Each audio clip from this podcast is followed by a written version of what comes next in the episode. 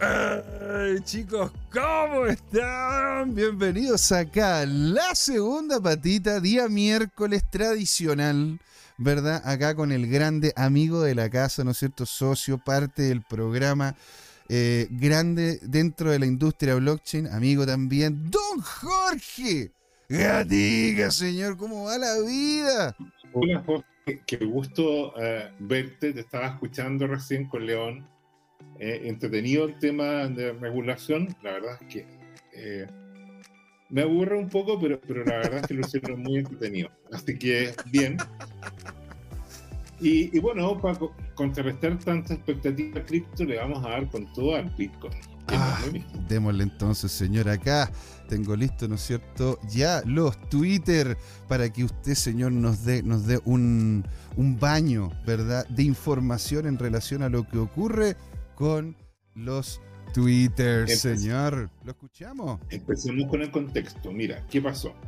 En los últimos ¿Don Jorge? años, Sí, eh, los gerentes lo han hecho tan mal a nivel económico, se han gastado lo que no tienen, se endeudaron hasta más no poder, se siguen endeudando Así y tienen es. dos soluciones para eso que no arreglan nada. Lo primero es que están gastando a nivel estatal, gubernamental, como nunca antes y no se ve ningún plan de austeridad. Van a seguir gastando. Entonces, ¿cómo están pagando los intereses de la deuda que se están disparando a más de un trillón de dólares eh, anuales? Dicho en, en español castizo, sería más de un billón de dólares, o sea, un millón de millones de dólares. Oh, Es una cantidad exorbitante, ¿verdad? Y bueno, lo que están haciendo es emitir dinero. Entonces, eso tiene profundas implicancias. Eh, ahora, cuando tú imprimes dinero sin respaldo, lo que tienes son billetes en una forma figurada, ¿no es cierto? Que están persiguiendo bienes y servicios, ¿ya? Porque, porque si tienes pocos, por ejemplo, autos, ah, tallarines, leche, cerveza, lo que fuera, y empiezas a generar una oferta monetaria, es decir, imprimir billetes, cada vez, cada bien, producto o servicio, mm, va a estar ahí escaso frente a una abundancia de dólares. ¿ya? exactamente. Ese produce un fenómeno que se conoce inflación. Lo sufrimos en Chile, en Latinoamérica durante décadas, lo siguen sufriendo nuestros amigos trasandinos, en Argentina está disparado, está en lugar cuarto de inflación en el mundo después de Zimbabue, Venezuela y creo que Turquía es el, el que lo antecede. O el Líbano. El Líbano. El Líbano, ¿cómo el- se llama? El Líbano y Turquía, pero, está- pero están, a ver, están, están muy, muy cerca. Acá, don Alejandro Máximo le manda un gran saludo, le dice, qué grande, don Jorge. ¿Cuándo su fundraising de Dogecoin? El, el- el- el hombre de la hombre Bien de la interesante desarrollo, interesante. Bueno, entonces este gráfico lo que está mostrando que para frenar esta inflación, el, señor que controla la impresora de billetes ha estado aumentando las tasas de interés. Y las tasas de interés eh, han subido, como se ve en esa escalera, y se acaban de subir eh, hoy día eh, en un 25% más, entonces están en un promedio entre 5, 5.25, 5.50, ya dependiendo cómo lo ves. De hecho, esa es la barra que está ahí en 5.25, 5.50, ya ese es como el rango que hay. Mm, Y se prevé que ese rango, que es lo que hace, hace quebrar muchos negocios.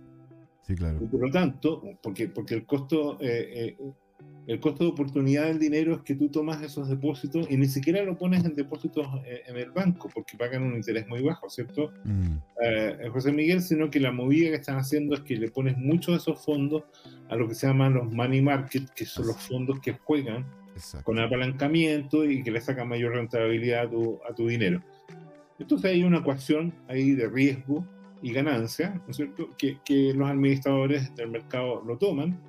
Y el problema con eso es que, como te decía, hace que el dinero escasee Mm, en los bancos, hace que por lo tanto los bancos presten menos a los negocios reales de la economía real, los fabricantes de, de tallarines, de neumáticos, de baterías, de muebles, de lo que fuera, y algunos de esos negocios empiezan a quebrar, despidan a las personas, eh, hay un ajuste por salario en la economía brutal sí. y eh, se limpia de alguna manera la economía, todos hacemos las pérdidas, ¿no es cierto? Ganan los financieros y después empieza un ciclo de nuevo. Eso es lo que está esquematizado ahí. esto de, con, las tasas tan altas, ¿qué es lo que provoca? Provoca de aquí a tres, seis eh, meses más una recesión. Yo creo que la, recesión en la práctica ya empezó. ¿Por qué pensamos eso? Porque las eh, eh, estadísticas en Estados Unidos y también en Chile, como no, están manipuladas. ¿ya? Y, y, de alguna manera las cifras oficiales no muestran la verdadera variación de precios y uno lo sufre. ¿Cómo lo sufro yo? Bueno, yo soy la persona que compra en el supermercado y te das cuenta que los alimentos en que antes tenías un ticket, por ejemplo, de 100, eh, al mes siguiente te cuestan 110, 115, 120. en el año subes de 100 a 150, 180, 200. Y el drama es que eh, al año siguiente sigue esa dinámica creciendo en los alimentos 20, 25, 30, 50%. Tienes que pensar que, por ejemplo, los tallarines y el arroz el año pasado costaban menos de mil pesos y ahora están sobre 1300, 1500. Sí, sí. Entonces lo que ocurre es que uno empieza a dejar de pagar las marcas y compra como el producto más a granel ya y, y, empieza a producir ahorros por ese lado. Y eso se da a todo nivel, desde las personas que tienen pocos ingresos, medianos ingresos e incluso altos ingresos. Bien, Tiene toda la razón. Entonces, este es el costo este es el costo, es por eso, eh, y toda la razón, este es el costo de dinero basal. De ahí encima, después vienen los costos que le coloca el banco, después los costos que le colocan las empresas que le pidieron el crédito para que termine llegando el producto al lugar. El retail, por ejemplo.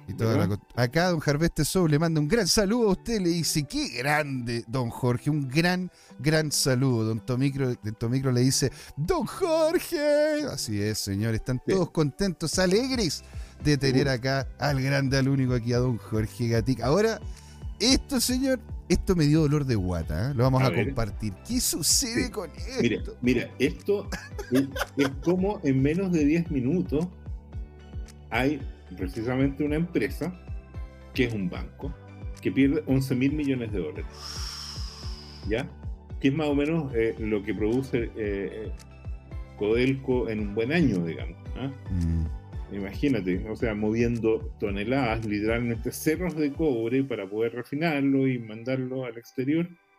Y esto fue lo que perdió este banco, que eh, hay muchos bancos que están en una situación así. ¿Qué es lo que pasa? Que, que, cuando las tasas de interés están muy altas, lo que ocurre es que cuando tú has comprado bonos anteriores a tasas menores, estos se deprecian, valen menos y alguien tiene que hacer la pérdida. Y y ocurre que llegas a un nivel en que eh, necesitas vender aunque sea pérdida. ¿Por qué? Porque tus niveles de, de crédito sobre endeudamiento están llegando a niveles peligrosos en los cuales te pueden, por ejemplo, dejar de operar.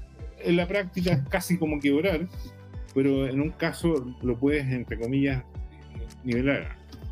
Y esto, como dice ahí, no es una shitcoin, no es una moneda de mierda, sino que, es un banco, o sea, una institución que está reglamentada, en la cual hubo un fundador que le puso mucho dinero, ganaron mucho dinero, atrajeron eh, más inversionistas, ¿te fijas? Mm.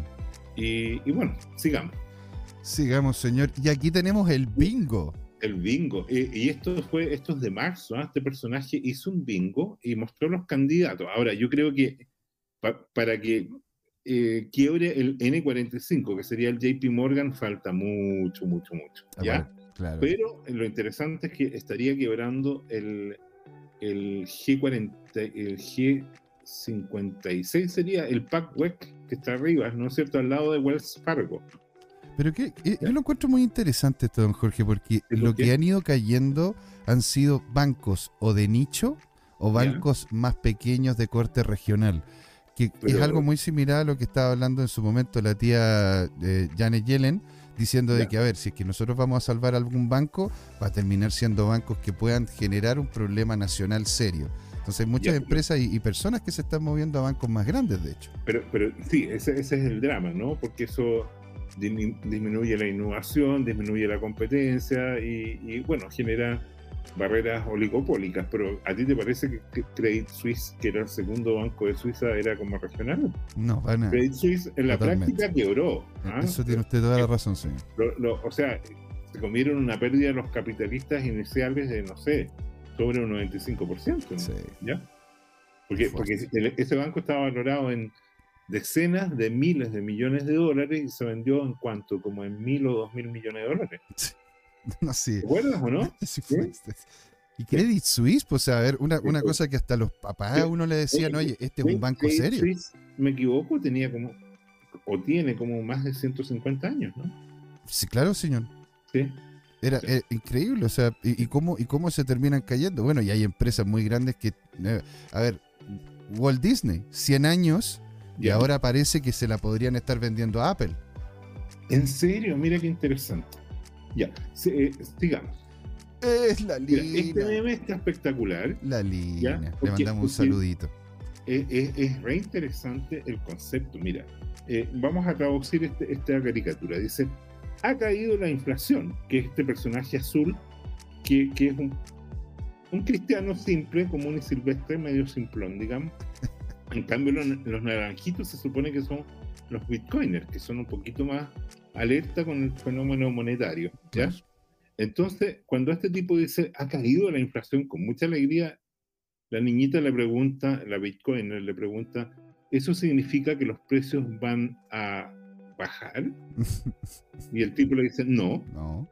¿Significa que entonces van a dejar de subir? ¿Van a parar de estar de subir? No. Eh, ¿Nuestros ahorros van a eh, entonces dejar de perder valor? No, le dice. La niñita va y remata y dice, entonces nosotros nos vamos a seguir poniendo más pobres, pero a una tasa menor, un poquito más lento. Y el tipo le dice, sí, ¿no? E- Esa es la realidad de los que no son ana- anaranjados. Y esa es la realidad de la inflación que partí diciendo, ¿no? Que uno la, la sufre desde la cuenta de- del panadero o del supermercado. ¿Mm? Exactamente, pues señor. O sea, y, y que, y que al final a- al final termina. Porque eso, o sea, la inflación, ¿Mm? según lo que comentan, ¿no es cierto? Las estructuras eh, es un impuesto que no está regulado. Porque Seguro. el político, a ver, nosotros tenemos Banco Central Independiente, pero de todas maneras, ¿no es cierto? Los que eligen a los que Sí. van a estar ahí son, son políticos. Entonces, tiene, tiene como se llama su parangón en eso. Y aquí, como se llama Tomicro, se ríe, ¿no es cierto? Y nos dice, don Jorge, ¿ah? don Jorge y su frase, dice, uh, mira qué interesante, sigamos. Sigue. Ya, señor, le damos entonces ahora al siguiente gráfico. Bueno, Este, esto- este, me, este me dio cierto nivel de este- alegría. Estamos en el contexto, ¿ya? Y, y esto lo publicó nada menos que Michael Saylor. Y Michael Saylor lo que publica es la depreciación del peso argentino. Entonces entendamos, no es que el dólar esté subiendo en Argentina. Lo que está pasando es que el peso argentino se está derrumbando. Totalmente. ¿ya?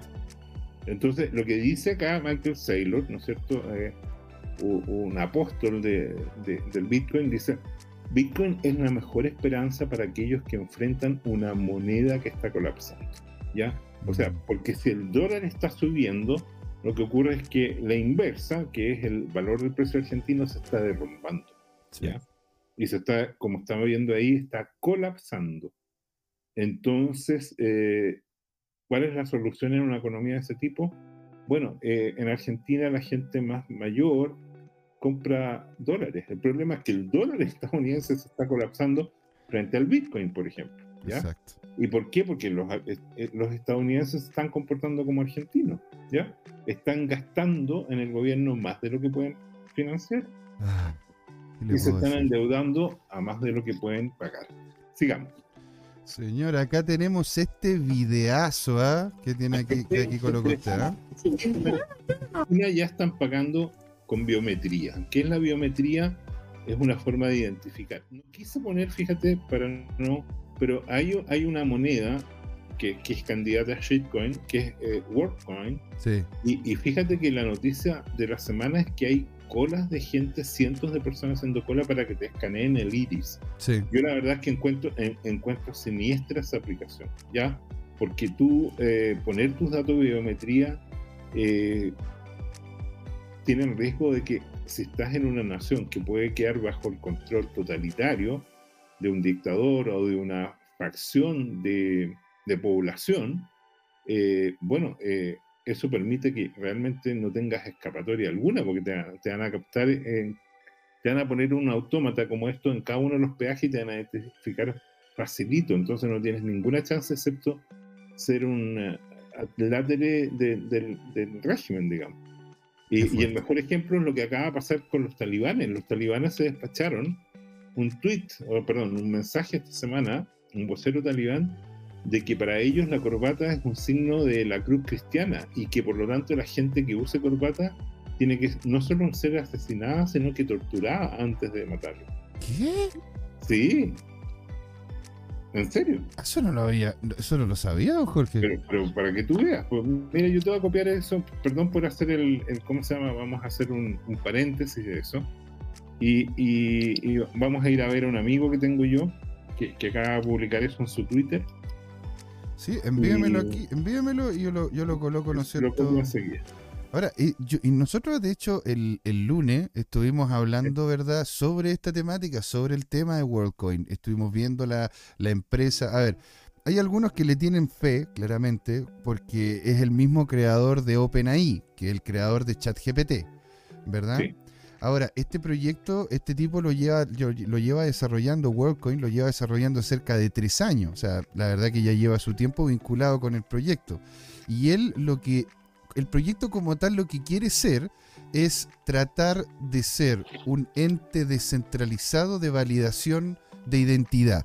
Cosa que, cosa que es complejo igual, pues, don Jorge, porque, porque al final, porque qué tan descentralizado uno puede llegar a ser Sí, justo, justo, justo, don Jorge. En el, en, el primer, en el primer, eh, la primera parte estuvimos hablando con, con don León y decía de que la legislación estaría empujando a que las empresas tengan que tener localía en el lugar en donde estén, independiente de que ofrezcan servicios digitales. Seguro. Mira, te mandé ahí en el WhatsApp el, la conferencia de prensa de este vocero talibán y, y la verdad es que es impresionante. ¿Ya? Este, ¿no es cierto? A ver, vamos a. Vamos. Ahí, como se llama, lo tenemos, ¿no es cierto? El, el video en grande, señor. Y aquí el hombre está diciendo eso, me está Mira, mira, dicen los ingenieros, los doctores, bueno, esos, esos personajes nefastos, ¿no es cierto? Son, tienen costumbre de usar corbata. Pero esa corbata, dice, en la Sharia no se permite, ¿ya? Y por lo tanto hay que quebrarla y eliminarla. ¿Cómo lo van a hacer? Ah. Bueno, torturándolos ya, cambiemos porque es atroz, ¿ya? Volvamos al Bitcoin mejor. Qué fuerte, don Pero para que tú veas. Me, me, dejó, me dejó helado, señor. Me dejó usted helado. Bueno, ese es el mundo que estamos viviendo. ¿ah? Sigamos. Aquí, aquí lo que tenemos es una noticia, que aquí está, como se llama, una noticia de, de, de Willem Middlecoop. Sí, este, este es un personaje, mm, ya lo hemos comentado, re interesante. Él es especialista, yo diría, eh, en, fondos de inversión, pero sobre todo basado en commodities como la minería. ¿ya? ¿Y qué es lo que muestra él? Está comentando, dice con ironía, probablemente nada, que se está juntando Dilma Rousseff, la expresidenta de Brasil, con el actual presidente de Rusia, y que están estudiando cómo desdolarizar su moneda. Están, para eso están propiciando su propia moneda digital. Entre paréntesis, está pronto a lanzarse la moneda digital de Rusia. Claro. Ahora, se supone que esta moneda que estaba conversando en ese entonces con Dilma Rousseff era la moneda del BRIC, que iba a tener como una base en oro y India ya se quitó ya. Sí, seguro, pero el tema de fondo aquí es independiente de esto, que Putin, eh, Xi Jinping y, y por lo visto Lula también, y, bueno, se ha visto muy activo el presidente de Sudáfrica, que no recuerdo el nombre, están pero liderando el tema eh, para, para, desdolarizar sus economías y ya están haciendo canje. Ellos están comprando y vendiendo bienes en sus propias monedas, ¿ya? Claro, el presidente de Sudáfrica, señor, se llama Cyril Ramaphosa. Sí, ok, encantado. Sigamos. Démosle entonces, señor. ¿Y qué ocurre con este tweet? ¿Por qué, ¿por qué es tan este importante? Este es muy importante porque la verdad es que en Estados Unidos no es infrecuente de que de repente un banco por alguna razón encontró que tus transacciones son sospechosas, qué sé yo, que depositaste mucha cantidad en efectivo y eres candidato a, ser, por ejemplo, eh, traficante o, persona que está lavando activos. Perdón. Y en este caso, hay un médico, ¿no es cierto?, que se queja de que, de que le cerraron sus cuentas comerciales a, a él, al gerente general y al gerente financiero de su empresa, Mm. y también a su esposa e hijo, ¿ya? Y no le dio ninguna razón. Entonces, si un banco te puede cortar todas tus cuentas corrientes, tú sabes que uno es una herramienta para poder funcionar en un mundo digital hoy día, el tema de fondo es que, que tienes un riesgo en cualquier momento. Supón tú que tú eres un activista, y ni siquiera un activista, supón tú que tú y yo empezamos a publicar, eh, así como publicamos este tweet de los talibanes, empezamos a publicar cosas que defiendan o estén en contra de una tesis. Por ejemplo, la de la vac- vacunación o la tesis de la- de- del cambio climático o lo que fuera y contradecimos a un vocero oficial. Entiendo. Y él tiene el poder de, de cortarnos. Entonces, ahí es donde aparece el Bitcoin como la pas- posibilidad de que sea tu propio banco, que tú seas tu propio banco. Sigamos. Entonces, eh, donde hay un poder centralizado, es algo que también puede ser usado en tu contra. Ese es el mensaje. Y aquí, aquí, señor, tenemos, ¿no es cierto?, este videazo en donde aparece lo que es una compra, ¿verdad? Que en McDonald's. En McDonald's, bueno, nosotros llevamos años ya, porque esto es antiguo, ¿ah? Yo te diría que hace más de dos, tres años que, que tú puedes comprar en McDonald's de El Salvador con Bitcoin, ¿ya? En este caso una compra de como 3 dólares, equivalente a 3 dólares, ya se pagó y tú vas ahora a buscar tu cajita feliz. Mira, aquí Don Minme nos dice, eso, lo que comenta usted, don Jorge, ¿verdad? Ya pasó con las protestas de los camioneros en Canadá. Seguro. Lo comentamos en su momento. Ya, entonces, para evitar, ¿no es cierto?, que, que, que a ti en las cuentas de banco te las congelen por razones políticas, eh, qué sé yo, raciales, las que se te ocurra, de género, entonces, eh, mejor tener tu propio banco. Claro, así como lo que está pasando en este video de acá que usted me mandó también. Esto, esto es interesante. Esto, eh, lo que pasa es que en El Salvador tú tienes una revolución social positiva. Estás educando a la gente en que dejen de usar papelitos de colores, que serían los billetes, ¿no es cierto? Y los reemplaces por algo, pero no es una moneda digital. Es tu propia moneda digital, porque ella en su celular es su banco. Y ella se administra. Y, y ella después puede pagar eh, la electricidad o el agua potable sin tener que ir a colas porque se conecta al portal internet de sus empresas de servicio y lo aceptan. No solo eso, eh, en- cuando pagas tus impuestos te aceptan eh, porque es reconocido Bitcoin como dinero. Entonces, eh, esto, esto que pasó en El Salvador, yo preveo que va a empezar a pasar masivamente muy pronto. Cuando digo muy pronto, este segundo semestre o definitivamente el próximo año, van a ser varios los países que van a copiar a El Salvador. Porque esto ya no tiene vuelta atrás. Yo tengo una, Sigamos. yo tengo una consulta, don Jorge, cortita.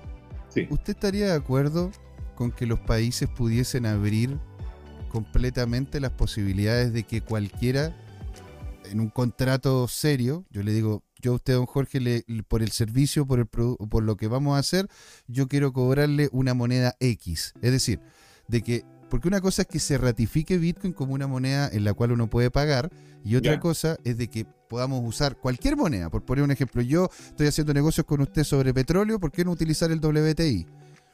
¿Por qué no poder utilizar el Bitcoin? O, o si es que Muy, yo muy- quiero... muy simple, porque todas esas, eh, todas las alternativas que tú quieres al, al- al- Bitcoin tienen mayor riesgo de contraparte. Pueden ser Mm, manipuladas de diferentes formas.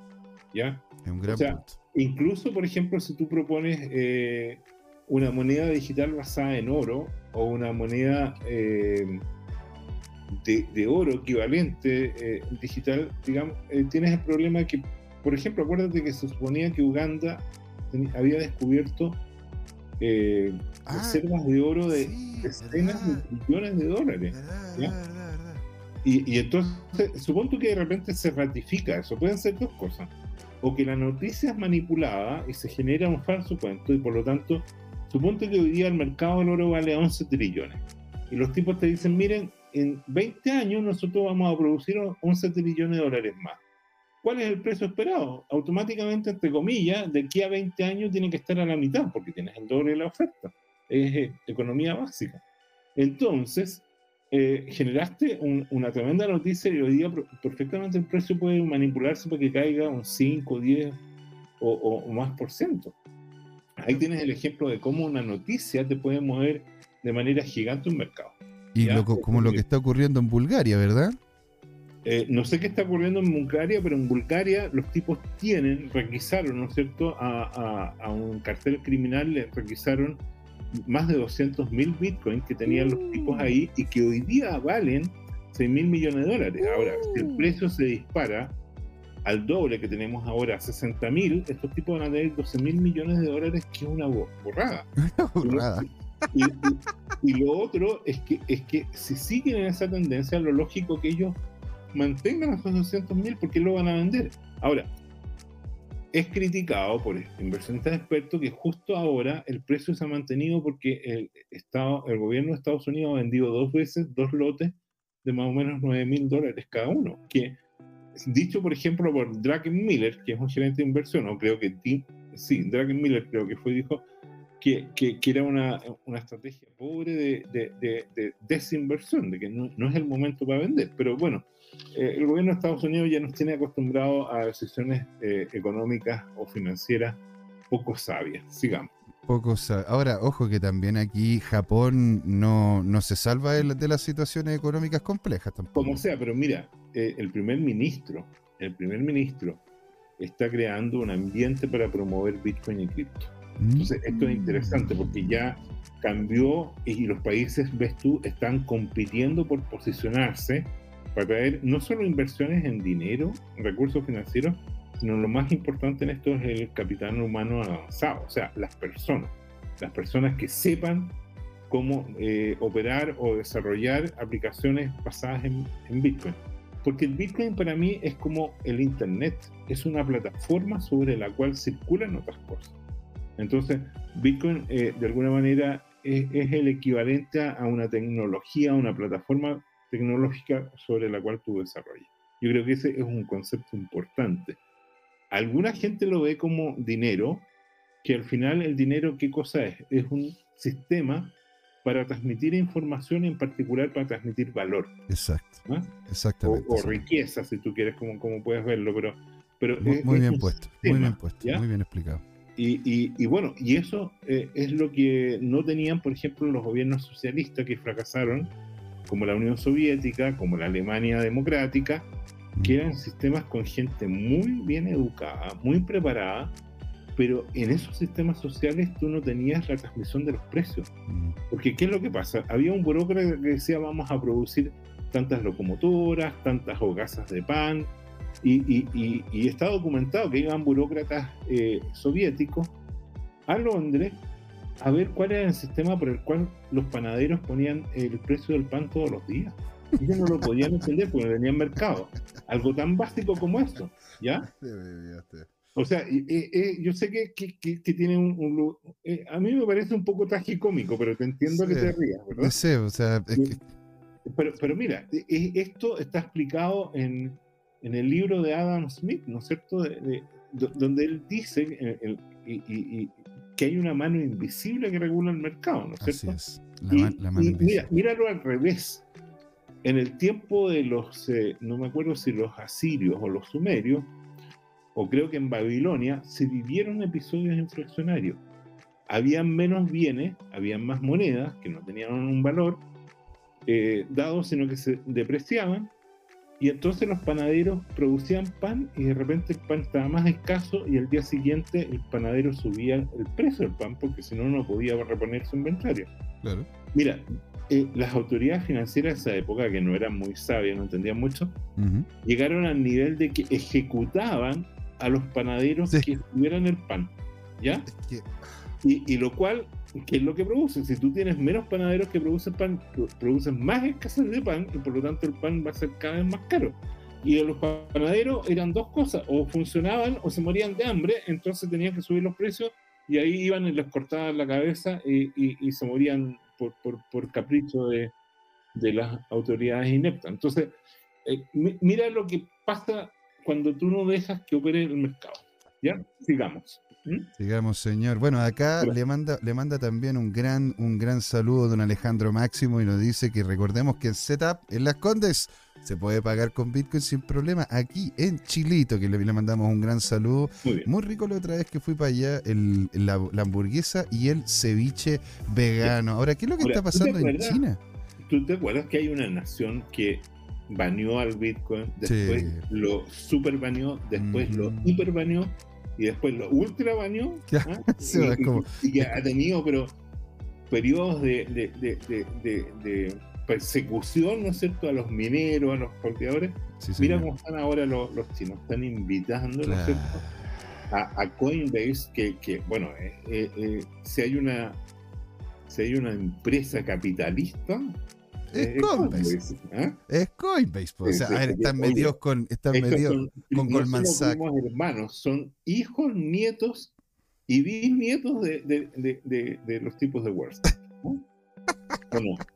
Y no jodas, señor. Te dice toda la razón. Entonces, mira, mira China cómo cambió este tema. Ahora, hay gente que dice, bueno, China que siempre planifica y manipula, quizás con los van lo que hizo fue, ¿no es cierto?, provocar un derrumbe al precio para que ahora ellos puedan comprar más barato y aprovechar el tema. Y anda tú a saber si ahora se dispara el precio y en dos años más tenemos van en China de nuevo. O sea, no, me sorprendería, digamos. Ya, a ver, la relación de China con, con, el Bitcoin es sumamente extraña. Es como llamar por teléfono a, la Expo Lola para recordarle de que, de que, de que ya éramos, dejamos de ser novios. ¿Qué, qué hay pocos tipos legendarios. Este es uno de los ¿ya?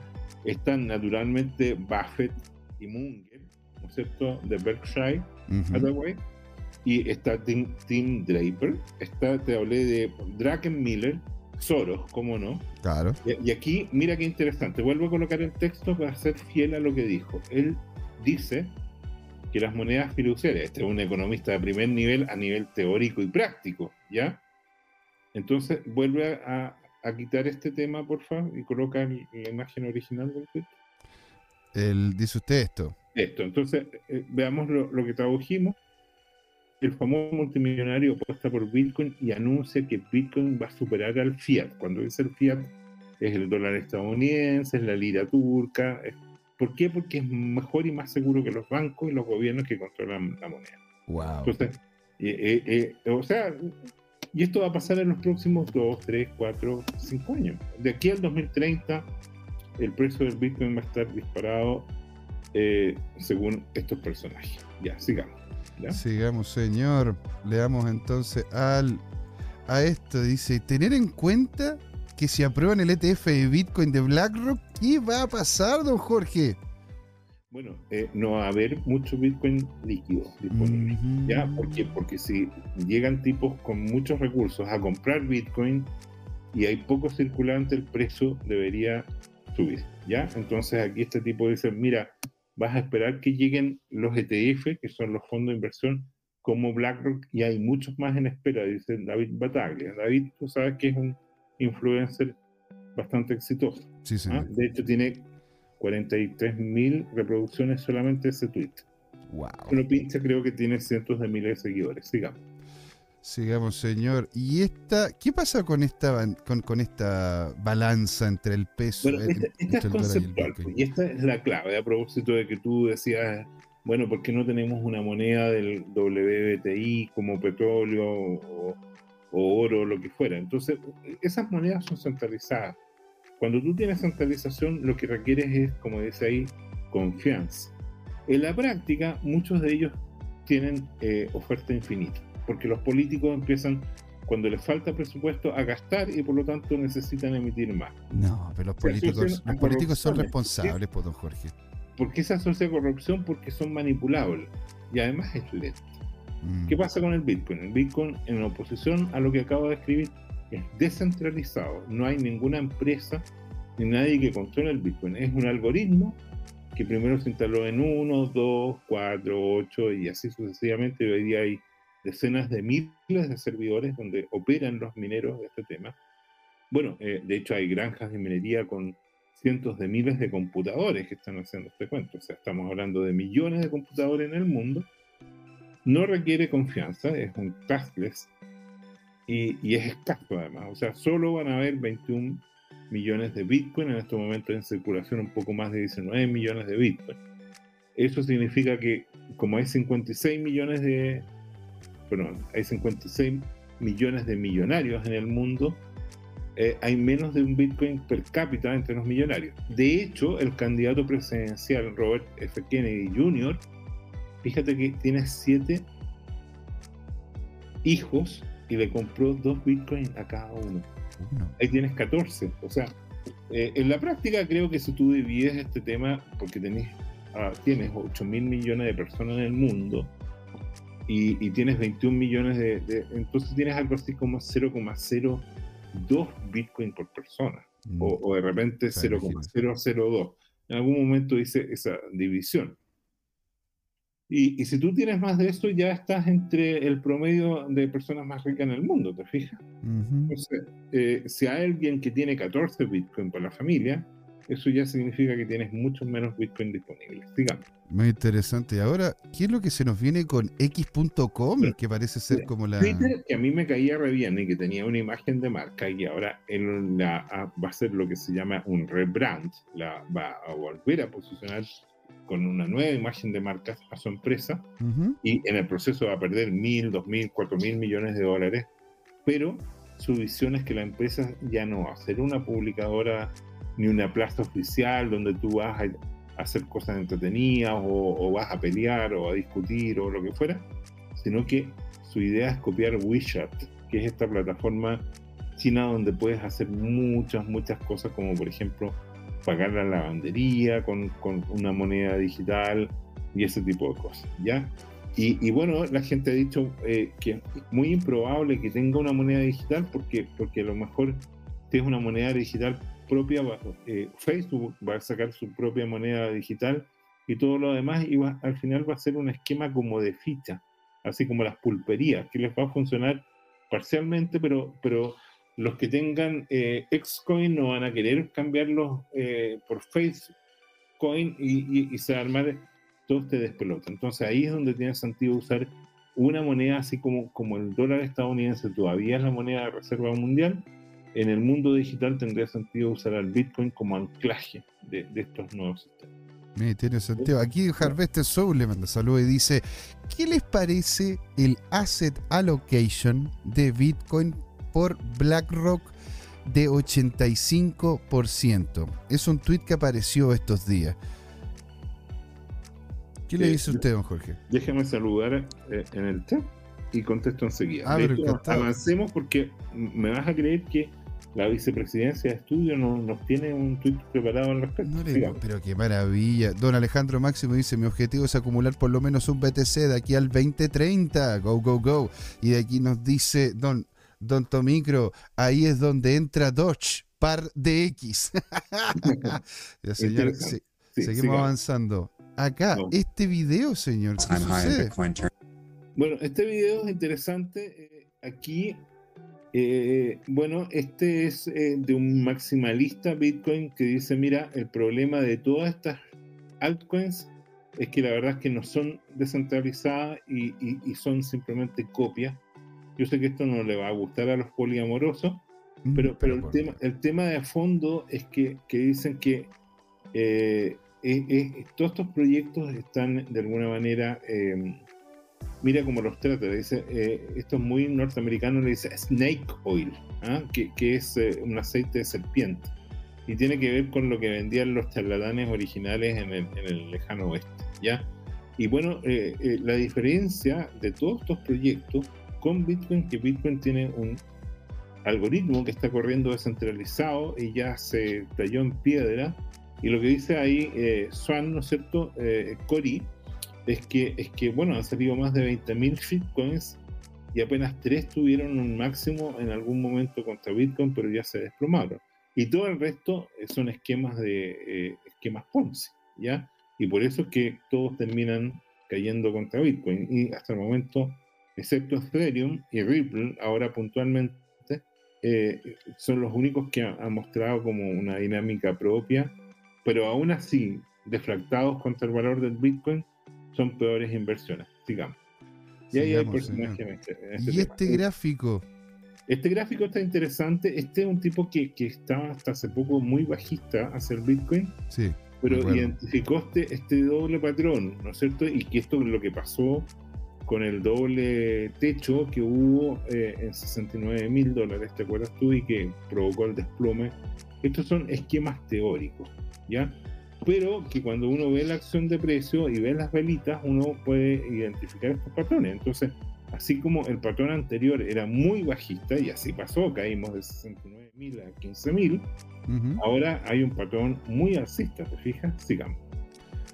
Démosle, entonces. Y este, este gráfico está bonito. Este ¿ah? gráfico está bonito. Está Esto bonito. lo que dice eh, en el siguiente ciclo, ¿hasta, ¿hasta qué valor crees que se va a desplomar Bitcoin? Entonces, ¿qué es lo que pasa? Que el, el mínimo del, primer ciclo fueron 2 dólares.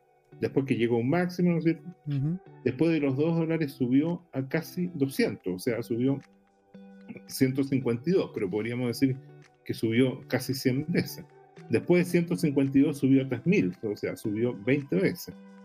Y la última vez subió de 3000 a 15000, o sea, subió 5 veces. Entonces ahora uno podría decir, bueno, hay una ley de rendimientos decrecientes, podría subir, no sé, 1,5 veces. O sea, el- el- el- la siguiente caída podría subir a, no sé, 80, 100, 120, 150. Ahí, ahí tú, según eh, el opio que consumas, el opio con, con H, ¿ah? ¿Ya? Con H, ¿tú, tú crees que, que se va a pegar una subida más o menos interesante de los 15.000 y después de que suba, no sé, a 150.000, por decir algo, 100.000, ahí debería estar cayendo, no sé, pues, a 20, 25, 30, 35.000, quizás 60.000, no lo sé, ¿ya? Es una apuesta, Na- nadie lo sabe. ¿Por qué? Porque el último ciclo fue algo extraño con estos cisnes negros de la guerra de Ucrania y de Mm. COVID. ¿ah? Sigamos. Fue muy extraño, la verdad. El- hemos tenido años Eh, bastante este gráfico raros. está precioso. Este también es, es del mismo, es del tipo que es especialista en el gráfico. Entonces aquí tú tienes eh, los ciclos superpuestos, ¿ah? de cuatro años. Primero del 2012 al 2016, Mm. después del 2016 al 2020, ¿verdad? Después se tomó una colita ahí y se superpuso.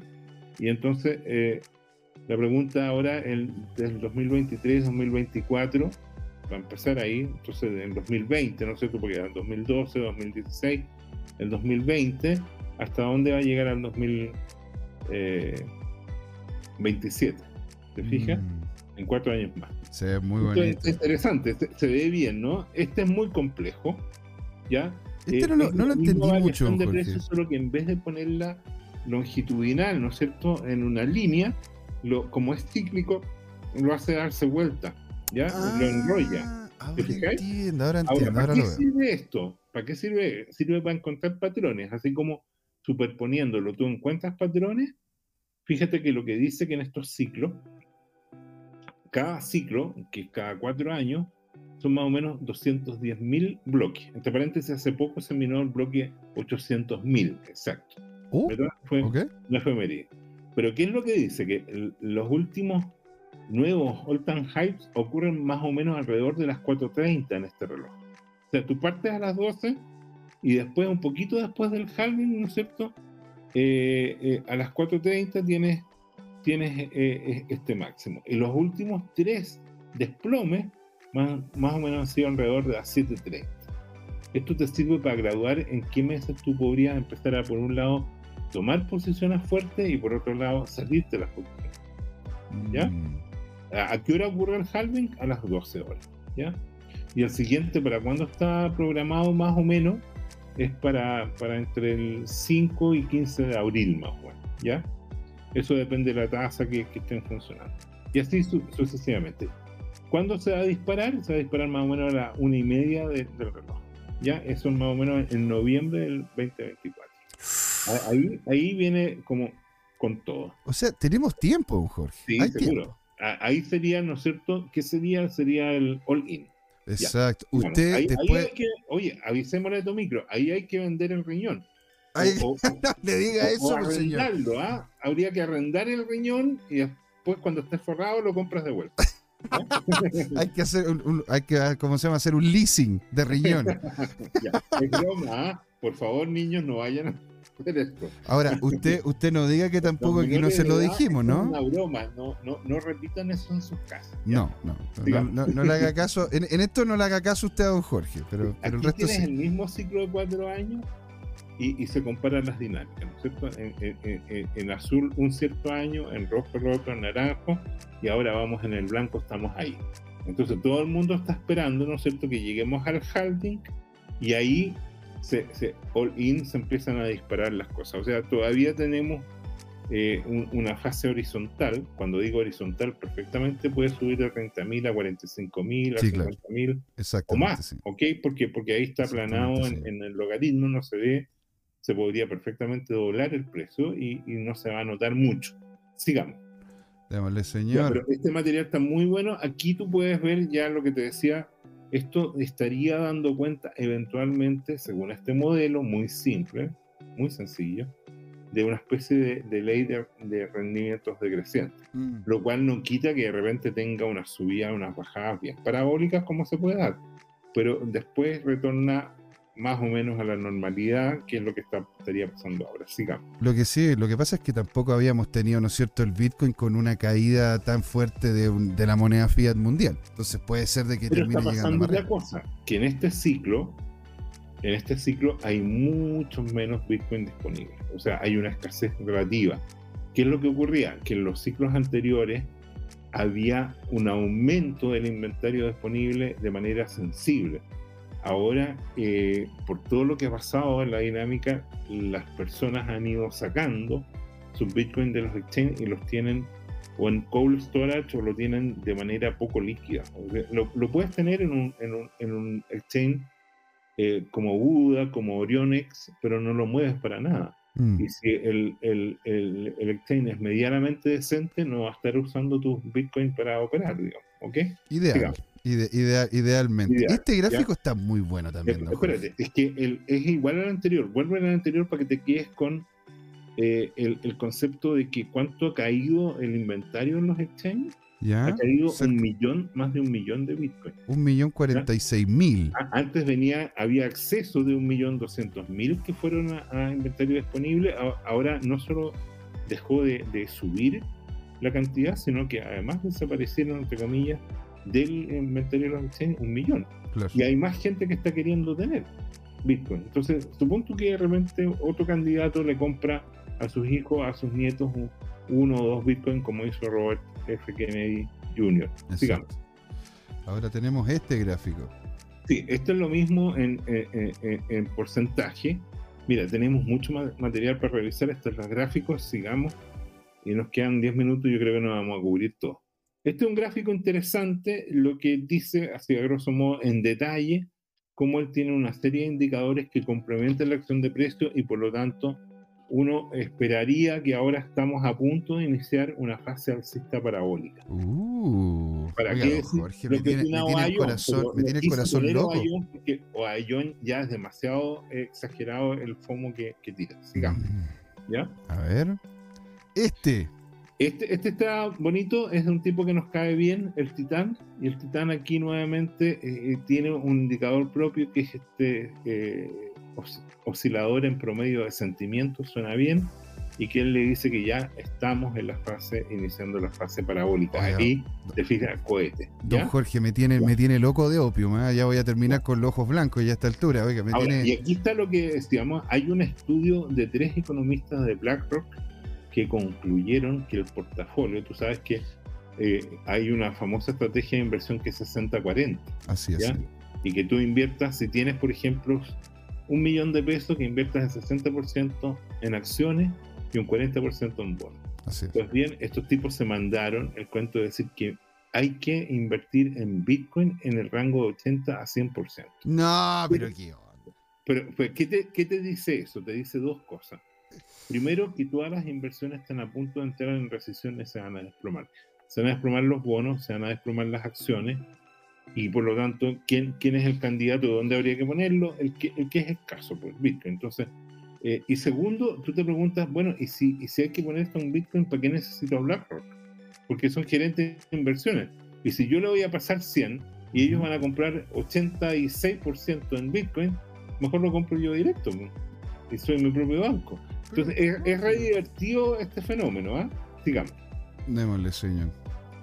Ahora, ¿qué ocurre con este? Aquí tenemos al tío Bueno, BlackRock de es interesante. El, el- el jefe, el máximo jefe, el jefazo, el big boss de BlackRock es Larry Fink. El tío Larry. Fink hace seis años decía que el Bitcoin simplemente era lavado de dinero. Y ahora, y ahora eh, es oro digital. Entonces, la conclusión que dice ahí, cada quien tiene los Bitcoin al precio que se merece.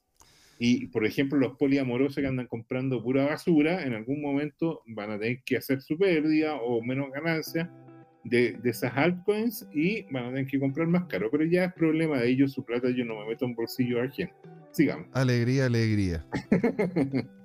Ahora, este, este sí que es open. Uh, este, este, oye, yo casi, casi quedé, como se llama, con espuma en la boca al ver este gráfico. seguro. Entonces, este es BlackRock, ¿no es cierto?, diciendo que, que, que hoy día, así como hace seis años dijeron que era lavado de dinero, mira, mira ahora, eh, entonces, eh, lo que este personaje dice, las instituciones están viniendo, sigamos.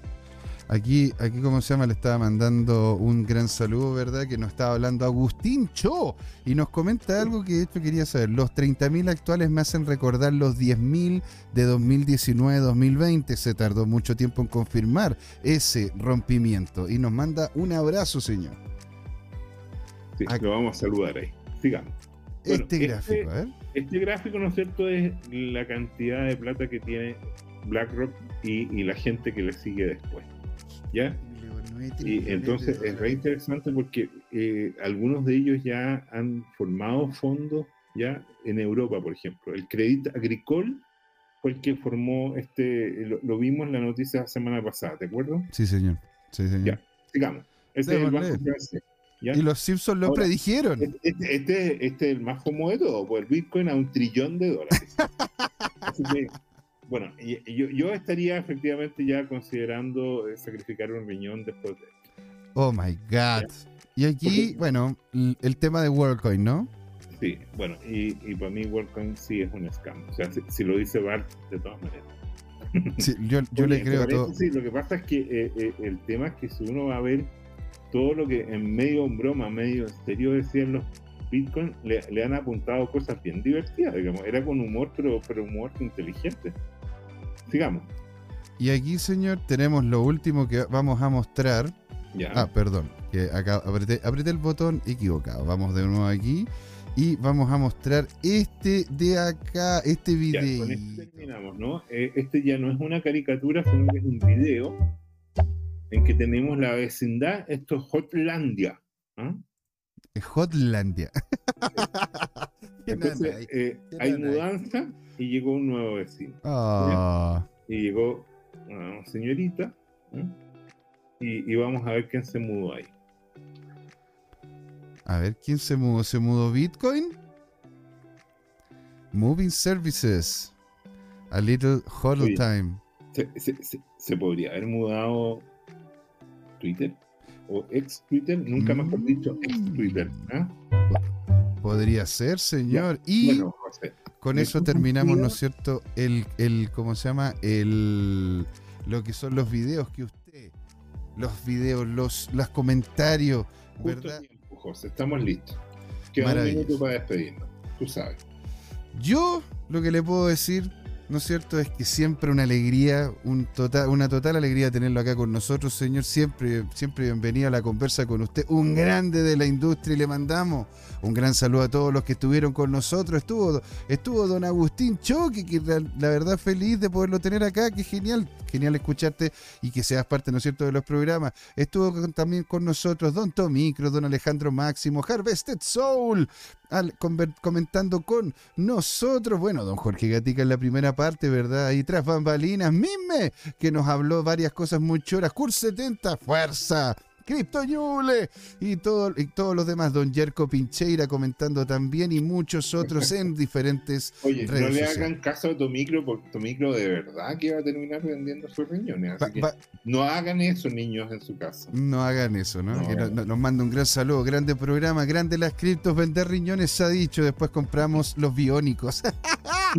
Señores, Muchas gracias por estar ahí. Una, un gran agradecimiento a don Jorge. Y le comento, pues, don Jorge, acá en el show de la blockchain, ¿verdad? Crypto Time. ¿Por qué, señor?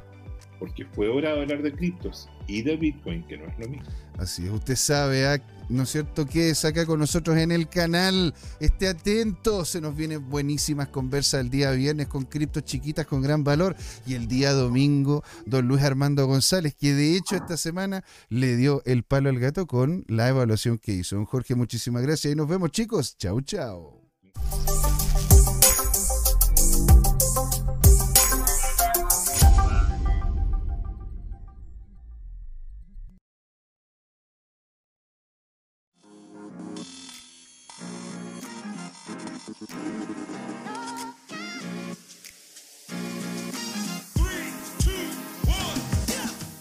Sido largo este camino.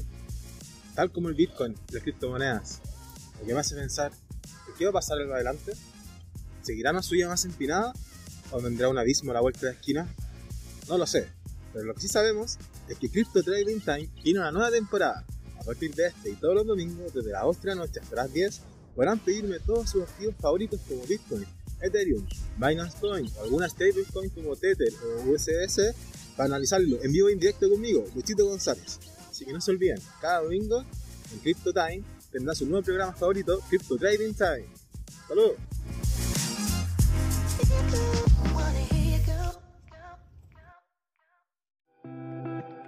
Hola amigas y amigos, antes de irnos les queríamos recordar que esta comunidad CryptoTime la hacemos todos, así que siempre invitados a nuestros canales de difusión en Twitch, Twitter, YouTube, LinkedIn y Facebook búsquennos como CryptoTime, con I latina, así, latinos como nosotros. Los esperamos para intercambiar información, hacer nuevos amigos y conexiones en este hermoso mundo del blockchain y las tecnologías descentralizadas. Los invitamos a suscribirse para recibir información sobre nuevos episodios y les mandamos un gran saludo de acá, Jorge Gatica y José Miguel. Nos vemos.